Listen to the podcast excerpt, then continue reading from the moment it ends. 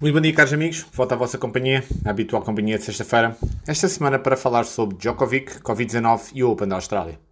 Um dos primeiros casos deste ano 2022 foi a saga que envolveu o tenista número 1 mundial, Novak Djokovic, e a sua tentativa de entrar na Austrália para o Open da Austrália.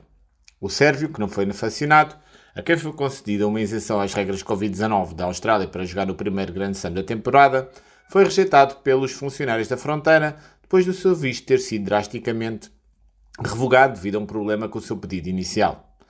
Djokovic e a sua equipa jurídica recorreram da decisão e o controverso jogador de 34 anos como permaneceu num centro de detenção de imigração.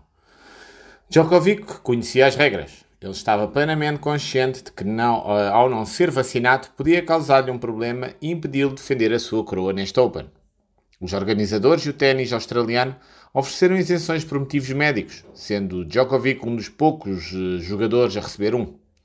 Entre esta decisão provocou uh, uma revolta furiosa de outros tenistas quando foi revelada pela primeira vez.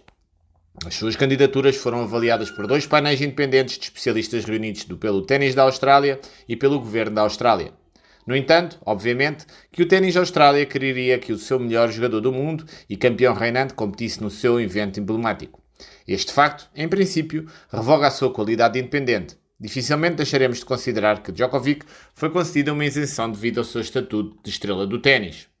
Os benefícios para os organismos de radiodifusão televisiva e para o próprio torneio são claros. O Open da Austrália, se o nome dessa estrela não é tão atraente. Conforme os relatos, supõe-se que Djokovic tenha utilizado uma lacuna que permitiu que aqueles com uma infecção de Covid-19 confirmada nos últimos seis meses recebessem uma isenção.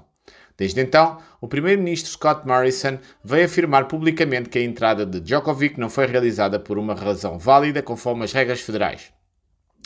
O facto de haver isenções irritou aqueles que na Austrália que esperam meses, anos em alguns casos, para visitar os entes queridos após o país ter implementado um dos mais rigorosos controles fronteiriços do Covid-19 no mundo. O ex-diretor do torneio australiano, Paul McNamee, disse que os meios de comunicação locais que o visto é concedido era inédito. Para tudo ser evitado, bastaria que Djokovic fosse vacinado.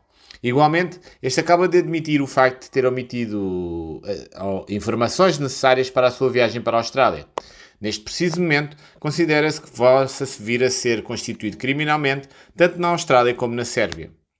Contudo, teremos de pensar neste caso na perspectiva de como o desporto em geral, e o ténis em particular, terá sido usada como uma ferramenta positiva na perspectiva numa, numa ferramenta positiva de superar os desafios da pandemia. Neste caso, em particular, Djokovic não parece ter feito isso e as principais autoridades devem clarificar que o mais importante será sempre a salvaguarda dos direitos individuais com a proteção da integridade da população.